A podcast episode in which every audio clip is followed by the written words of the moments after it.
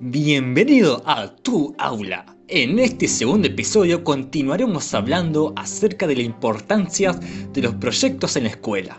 Pero, ¿qué es un proyecto? ¿Para qué sirve? ¿Cómo se lleva adelante? ¿Y cuál es el rol del docente en un proyecto? Todo esto y mucho más en el episodio de hoy. Así que preparad de vuelta ese mate que te esperaremos para continuar este podcast.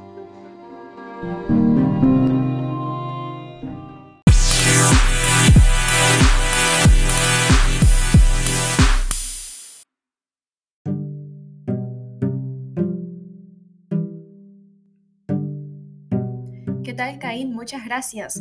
Bueno, em, el programa pasado habíamos estado hablando acerca de las buenas prácticas en la planificación y en un momento yo dije que se podía planificar por proyectos. Pueden formar parte de esa secuencia o secuencias dentro de la planificación anual. Entonces, cabría preguntarnos, ¿qué es un proyecto? Bueno, un proyecto podríamos definirlo como esa actividad coherentemente ordenada porque se van siguiendo pasos en la cual un paso prepara la necesidad del siguiente y en la que cada uno de ellos se añade a lo que ya se ha hecho. Es decir, vamos como subiendo escalón por escalón, haciendo a medida que transcurre el proyecto.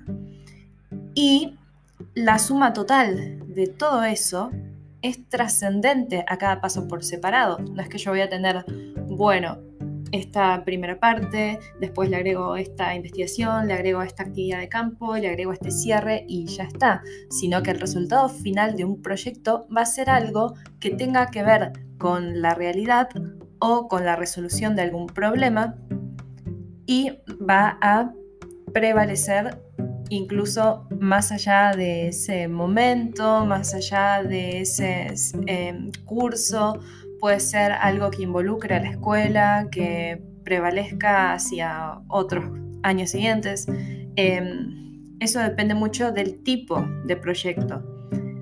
¿Y cuáles son los tipos de proyectos? Bueno, tenemos de producto que se basan en crear algo nuevo a partir de un proyecto, los de resolución de problemas, que se trata de vincular un proyecto a una problemática ya existente, los de elaboración de propuestas, y esto puede ser más allá de la escuela, incluso pensarlo para toda la comunidad, y los de investigación, que estos pueden tener por ahí un marco un poco más teórico, sin embargo, pensemos que cada proyecto va a tener su propio marco teórico, su investigación, sus fuentes de información para poder avanzar. Porque incluso si se trata de construir algo, crear algo nuevo, o si tiene más bien efectos prácticos, aún así requiere una fundamentación con un sustento teórico de qué es lo que se está haciendo, por qué se lo hace. Todo esto forma parte del diseño de los proyectos.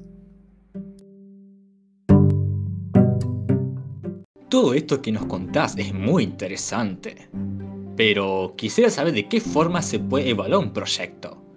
¿Hay distintos tipos de evaluaciones de acuerdo al proyecto o cómo es? Perfecto, justamente quería hablarte de eso, las evaluaciones, aunque es un tema bastante complejo y creo que se puede llegar a profundizar demasiado. Entendido. Es una lástima que ya hayamos llegado al final de nuestro programa de hoy así que ese tema quedará para un próximo podcast. No dejen de escucharnos tomando esos buenos matienzos y que tengan buen día.